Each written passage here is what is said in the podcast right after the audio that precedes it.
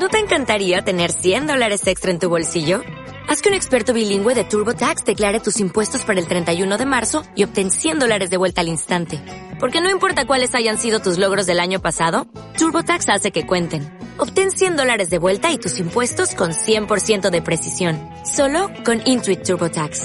Debes declarar para el 31 de marzo. Crédito solo aplicable al costo de la presentación federal con TurboTax Full Service. Oferta sujeta a cambios o cancelación en cualquier momento vamos a recordar, bueno, estos también se merecen un homenaje, los niños y las niñas, y lo hacemos porque hoy se está celebrando el Día Mundial de la Infancia.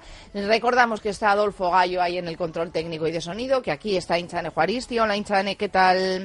Bienvenida y que, bueno, pues que nosotros le vamos a seguir acompañando hasta la una de la tarde, celebrando con Elsa Fuentes desde UNICEF este Día Mundial de la Infancia, que le pillamos en, en un acto conmemorativo. Elsa Fuentes, ¿qué tal?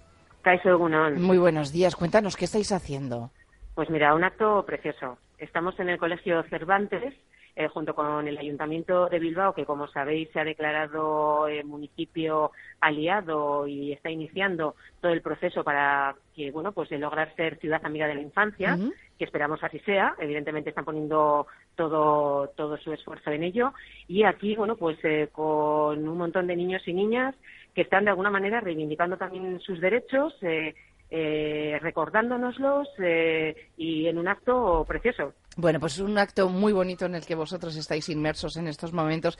Sin embargo, no todas las cosas son tan bonitas cuando hablamos de niños y de niñas, porque desde UNICEF nos habéis querido recordar que el mundo es un lugar profundamente injusto para niños y niñas, especialmente para los más pobres y los más desfavorecidos. Sí, efectivamente. Hoy es un día un poco de claroscuros. Eh, queremos también reconocer los avances porque si no parece que bueno todo lo que se está trabajando está quedando bueno pues eh, sin resultados pero no es así. Se están logrando avances eh, en concreto las cifras que el año pasado eh, poníamos de relevancia no eh, el año pasado hablábamos de 17.000 niños y niñas que mueren diariamente por causas totalmente prevenibles. Este año estamos hablando de 16.000 mil. Eh, niños menos que cada día hemos logrado que sobrevivan. Pero no solamente es que sobrevivan, es que realmente tengan, bueno, pues eh, todo el derecho a, su desarrollo, a una vida digna. Entonces, lo que el día de hoy, ¿no? con el informe que hemos presentado para cada niño una oportunidad, una promesa de equidad, también queremos poner de relieve que a pesar de los grandes logros desde la adopción de la Convención, el mundo sigue siendo un lugar profundamente injusto para los niños más pobres, los niños eh, en situación de exclusión. Los niños de, las familias más pobres tienen hoy en día el doble de posibilidades de morir por destrucción, dos veces más riesgos de morir antes de los cinco años que los niños de las familias con ingresos más altos. Tienen menos, posibilidades de, asistir a la escuela y de aprender.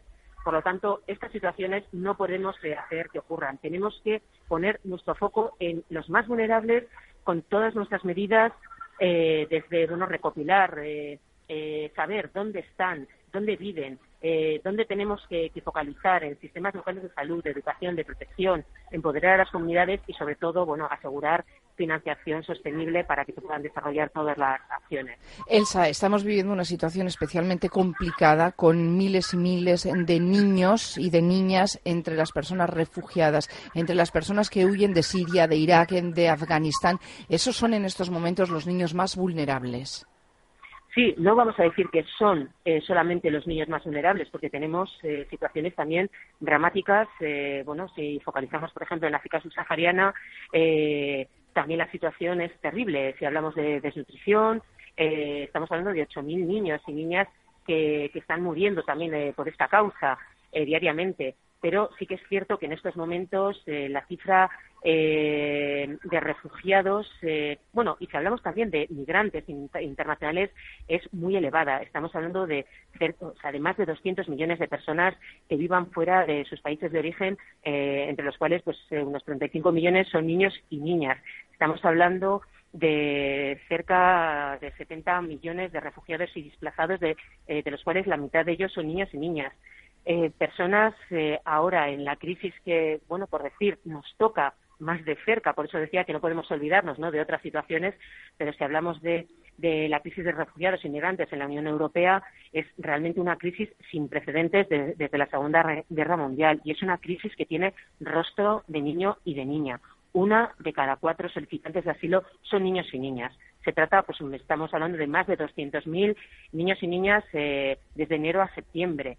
700 niños que han perdido la vida en el Mediterráneo, en el Mediterráneo en el 2015 buscando una vida mejor en Europa. Estos datos eh, nosotros entendemos que no deberían de existir, no deberían de existir cuando tenemos una convención que es el tratado internacional más ratificado de, la historia eh, la Convención sobre los Derechos del Niño, donde todos los Estados eh, aprobaron trabajar conjuntamente por la garantía de estos derechos. Elsa, también eh, hablabas eh, de las causas evitables que son tan sencillas como eh, la mm, correcta nutrición, el tema también de la falta de de vacunas, por ejemplo, el no acceso a la educación. Ayer hablábamos concretamente, fíjate, del Día Mundial del Saneamiento y teníamos también el dato de la cantidad de niños que mueren al día en el mundo precisamente por no tener un saneamiento correcto que permita que puedan tener una higiene. Estas causas tan generales, tan evitables, ¿cómo podemos poner nuestro granito de arena para que sean eso, evitables? Sí, yo estaba hablando de la importancia de la financiación sostenible. Eso es importantísimo. Si queremos eh, avanzar en la ejecución de proyectos, que además son proyectos cuyos costes son mínimos. Eh, si hablamos, eh, por ejemplo, de muertes de menores, estamos hablando, por ejemplo, de casos de diarrea, que con unas medidas de higiene adecuadas, con la puesta, para que nos hagamos una idea, de una pastilla de jabón con agua para que después de, ir a, los baños, siempre que evidentemente existan, porque estamos hablando de que cerca de 2.400 millones de personas no cuentan con saneamiento adecuado.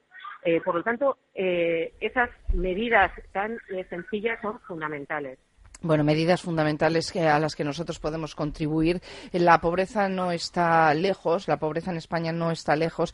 Eh, aquí alcanza al 30,5% de la población y por eso UNICEF también está muy preocupada por esa desigualdad que existe en el Estado y por cómo afecta a los niños y las niñas. Una alta tasa de riesgo de pobreza infantil que alcanza ese 30,5% y la reducción de la inversión en infancia que podrían dejar atrás a muchos niños y adolescentes inversión en, infancia que vosotros denunciáis una vez más eh, ese recorte también, ¿no? De la inversión que se está haciendo en promover eh, los derechos de los niños. Sí, nosotros consideramos que esas son unas medidas que tienen que estar blindadas y por eso estamos abogando por un pacto por la infancia. Los niños y las niñas no son solo una responsabilidad de sus familias, sino que estamos hablando de un colectivo clave en el presente y en el futuro de cualquier país.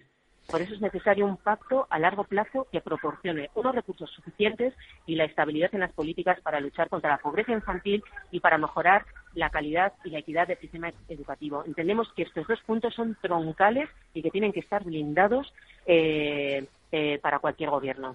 Pues Elsa Fuentes, desde UNICEF Euskadi, muchísimas gracias por haber estado con nosotros y por haber celebrado con nosotros este Día Universal del Niño. Es que ricasco. Eh, es que Ricardo soy. Un abrazo. O'Reilly Auto Parts puede ayudarte a encontrar un taller mecánico cerca de ti. Para más información, llama a tu tienda O'Reilly Auto Parts o visita oreillyauto.com.